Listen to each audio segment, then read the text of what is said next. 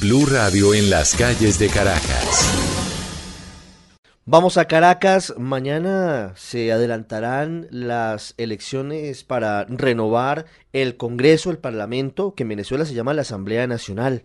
Hace cuatro años se produjo un golpe muy fuerte al chavismo. En ese momento la mayoría absoluta quedó en manos de la oposición. Y muchas personas creyeron que ese era el punto de quiebre para la dictadura de Nicolás Maduro. Lamentablemente, por medio de múltiples maniobras, Maduro terminó lamentablemente diluyendo el poder de esa asamblea y no se logró ese objetivo. Las elecciones de mañana son unas elecciones espurias para la mayoría del mundo, es decir, no se reconocen como tal, porque están viciadas, porque no tienen veeduría internacional. Cuatro años han pasado desde ese momento, Santiago Martínez en Caracas, una hora más en Venezuela. ¿Cuál es el ambiente en las calles? ¿Hay ambiente de elecciones? buenas tardes, Ricardo. No, para nada, en absoluto. Hemos recorrido Caracas esta última semana y lo que hay es ambiente de compras de comida, ambiente de ver algunas tiendas de regalo y otro tipo de ambiente, quizás hasta prenavideño en algunos casos, pero un ambiente electoral, a horas de un proceso electoral que como tú decías, hace cuatro o cinco años lo ganó la oposición y ahora nuevamente hay este tipo de elección parlamentaria, pues no, no lo hay en ningún momento y hay mucha apatía realmente en las calles de Caracas. Basta con, no, no hay que irse al este, a la, la parte opositora, por así llamarla, basta con estar en el centro de la ciudad, estar en, la, en el oeste de la ciudad y las personas están pendientes de cualquier otra cosa menos del proceso electoral. Bueno, vamos a ir a las calles de Caracas en minutos para hablar con la gente, para saber qué piensan de estas elecciones. Porque antes vamos a hablar con Juan Pablo Guanipa, del estado Zulia, de Maracaibo, de esa ciudad que ha sido tan golpeada por la dictadura. Él es el primer vicepresidente de la Asamblea Nacional Venezolana, que está a punto de terminar su periodo. Diputado Guanipa, buenas tardes y gracias por atendernos. Buenas tardes, muchas gracias a ustedes por la llamada. ¿Qué significan estas elecciones? ¿Tienen alguna legitimidad? ¿Cambiarán algo en el futuro político de Venezuela?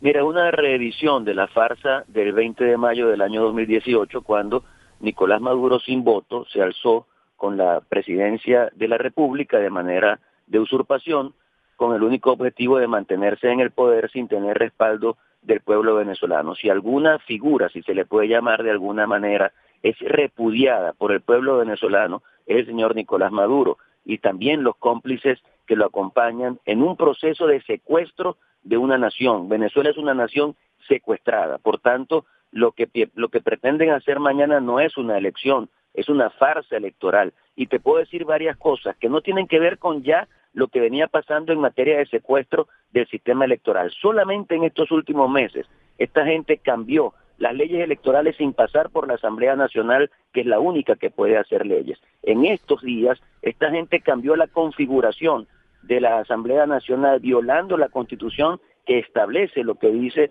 eh, la forma a través de la cual se deben elegir los diputados y cuántos diputados están integrados en la Asamblea Nacional. Eso, ellos cambiaron esa configuración. Pero además de eso, secuestraron las siglas de los partidos políticos y colocaron a dirigir esas siglas a unos sinvergüenza que en Venezuela son llamados alacranes, que recibieron dinero verde por parte de la dictadura para ser unos aliados de la dictadura, es decir, son una oposición convenida con la dictadura. Así que en medio de esa circunstancia, nosotros evidentemente no podemos ir a una farsa como esa, porque en definitiva eso no es una elección, y si en última instancia quisiéramos participar, no tendríamos ni siquiera tarjetas para hacerlo porque han sido confiscadas por esa dictadura. Por eso nosotros desconocemos esa farsa del 6 de diciembre y seguimos luchando para que en Venezuela haya elecciones libres, para que en Venezuela podamos elegir un parlamento y un presidente, que son las elecciones que están pendientes, y por eso seguimos trabajando, por ejemplo,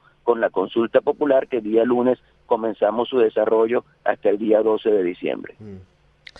Diputado Guanipa, uno de los errores más grandes, según han dicho los analistas, en algún momento de esta turbulenta historia venezolana fue haberse retirado hace ya más de una década de las elecciones para la renovación del Parlamento, cuando el chavismo a sus anchas terminó haciendo una cantidad de reformas que si hubiese habido oposición no hubieran podido sacar adelante al menos tan fácil. Realmente va en la dirección correcta hoy esta determinación de no participar en las elecciones a pesar del espejo que se tiene de hace más de una década? Sí, mira, lo que pasó hace 15 años exactamente, convengo con usted que fue un error. Fue un error no ir a la elección parlamentaria del año 2005. Eh, 15 años después, indudablemente que las cosas han cambiado profundamente en Venezuela. En Venezuela tenemos una real dictadura, una dictadura criminal, una dictadura vinculada al narcotráfico y no, no estoy especulando, es una realidad. Es una dictadura vinculada a la guerrilla, vinculada al terrorismo internacional, vinculada al paramilitarismo que ellos mismos han armado con un nombre denominado colectivos, vinculada a países que no creen ni respetan la democracia como Cuba, Rusia, Irán, China, Turquía. Eso es lo que está viviendo Venezuela. Venezuela está en este momento secuestrada por un grupo de criminales. Y como te decía hace un rato, nosotros queremos ir a la vía electoral, nosotros queremos lograr participar en un proceso electoral. Y por esa razón fuimos a procesos de negociación en República Dominicana, en Barbados, en Oslo. Por esa razón integramos un comité de postulaciones electorales para designar un árbitro que fuera confiable, para designar un Consejo Nacional Electoral que fuera aceptado por todos. Y en ese comité de, postulaciones electorales logramos que los chavistas participaran. Y en ese proceso de discusión para la conformación de un Consejo Nacional Electoral, ellos tomaron la decisión de designarlo por una vía que no está establecida en la Constitución, que es el Tribunal Supremo de Justicia, que ya de hecho es totalmente inconstitucional porque fue designado en el momento en que nosotros ganamos la Asamblea Nacional en diciembre de 2015 sin cumplir con los extremos de la Constitución y con el único objetivo de tener un poder judicial totalmente adocenado a las directrices que surgieran desde Miraflores. Por esa razón, hoy, en este momento, no podemos decir que son las mismas condiciones de hace 15 años son totalmente distintas y por eso esos comicios que no son comicios, que no son elecciones, sino que es una farsa, son desconocidos por la mayoría de los países de América y de Europa. Y por esa razón nosotros tenemos que seguir luchando para ejercer presión que pueda lograr que el clima político cambie en Venezuela hacia la posibilidad de reencontrarnos con la democracia y con la libertad. Es decir, no vamos a esa farsa, pero seguimos en la calle luchando. Le pregunto, diputado, luego del 5 de enero, ¿qué? Es decir, ¿este Parlamento seguirá funcionando? ¿Cómo lo harían? ¿No hay temor de que haya presiones a otros diputados e incluso sean detenidos por, por ejemplo, un delito de usurpar funciones? ¿Ese escenario lo han analizado? Totalmente, y todavía se está discutiendo. Te puedo dar mi opinión personal porque ni siquiera hay una opinión todavía en mi partido, que es Primero Justicia, y menos en toda la alianza unitaria opositora de Nicolás Maduro. Mi opinión personal es que si nosotros estamos desconociendo la farsa del 6 de diciembre y decimos que ese día no hay elecciones en Venezuela, la consecuencia inmediata es que el 5 de enero nosotros tenemos con toda responsabilidad que reunirnos, darle continuidad al mandato que el pueblo le dio a la Asamblea Nacional, elegir una junta directiva y seguir luchando para lograr que Venezuela sea un país democrático. Que nos van a perseguir, ya nos han perseguido durante todos estos cinco años. Te puedo dar un testimonio personal. En dos oportunidades nosotros hemos sido golpeados físicamente saliendo del Parlamento. Nos allanaron la inmunidad parlamentaria por vía de la farsa de Asamblea Nacional Constituyente. Dictaron una sentencia en nuestra contra con ocho delitos, uno de ellos contemplado en la ley antiterrorismo. Han dictado órdenes de captura y nosotros qué podemos hacer? Seguir luchando hasta lograr que nosotros podamos tener democracia en Venezuela. Nosotros tenemos que asumir que este es un momento de resistencia. Los venezolanos estamos siendo víctimas de una dictadura que ha secuestrado al país. Por eso tenemos que declararnos en resistencia y quienes somos diputados actualmente tenemos que asumir la responsabilidad de llevar adelante la bandera de la lucha. Y uno de los temas que no podemos discutir es el miedo a la represión, porque aunque lo tengamos, que indudablemente lo tenemos, nosotros tenemos que levantarnos frente a eso y demostrarle al país que estamos dispuestos a todo por la libertad de Venezuela. Diputado Guanipa, una pregunta final. Hablando de lo que viene el próximo lunes, pasado mañana, que comienza una consulta, además en Colombia también, para hablar con los venezolanos que quieren que haya un cambio político. ¿Cuál es el escenario que se imagina usted un poco con la pregunta de Santiago después del 5 de enero? Porque seguramente se van a cerrar mucho más los espacios para poder eh, hablar sobre lo que está pasando en Venezuela. ¿Qué queda después de esto? Porque prácticamente quedarían cooptados todos los espacios democráticos por parte de la dictadura de Maduro. Entonces, ¿cuál es la solución? Bueno, mira, todo esto ha sido un proceso paulatino de captar y de, y de secuestrar esos espacios. Venezuela es un país desinstitucionalizado. Venezuela es un país sin instituciones. El único poder que en este momento puede considerarse legítimo es la Asamblea Nacional.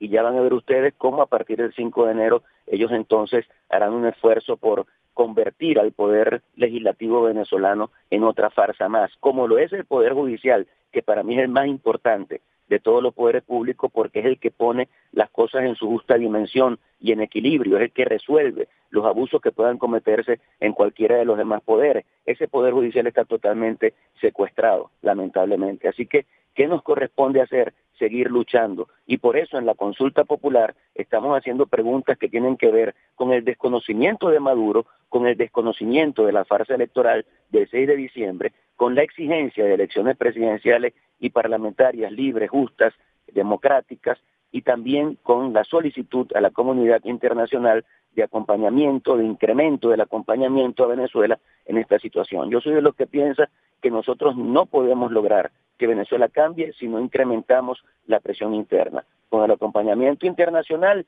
pero evidentemente que sin presión interna no hay posibilidades. Yo creo que la presión interna es la llave que puede abrir la puerta de la libertad en Venezuela. Y por eso tenemos que dedicarnos a eso. Nosotros estamos totalmente dispuestos a hacerlo, eh, algunos en Venezuela, otros están fuera del país, pero nosotros tenemos que en el escenario en el que estemos seguir luchando hasta que Venezuela sea un país libre. Que se nos van a presentar dificultades, lo sabemos, que vamos a tener inconvenientes, totalmente en cuenta de eso, pero tenemos que seguir hasta vencer.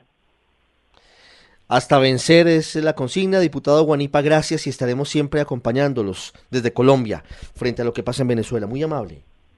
Así ha sido, hermano, y lo agradecemos profundamente. Un abrazo al pueblo colombiano. Hemos sido pueblos hermanos. Yo soy de un estado eh, que es el estado Zulia, que tiene cerca de 5 millones de habitantes, y te aseguro que un millón o un millón y medio son colombianos o gente que, que es descendiente de colombianos y tenemos tanto amor por la gaita como por el vallenato y tenemos que seguir juntos.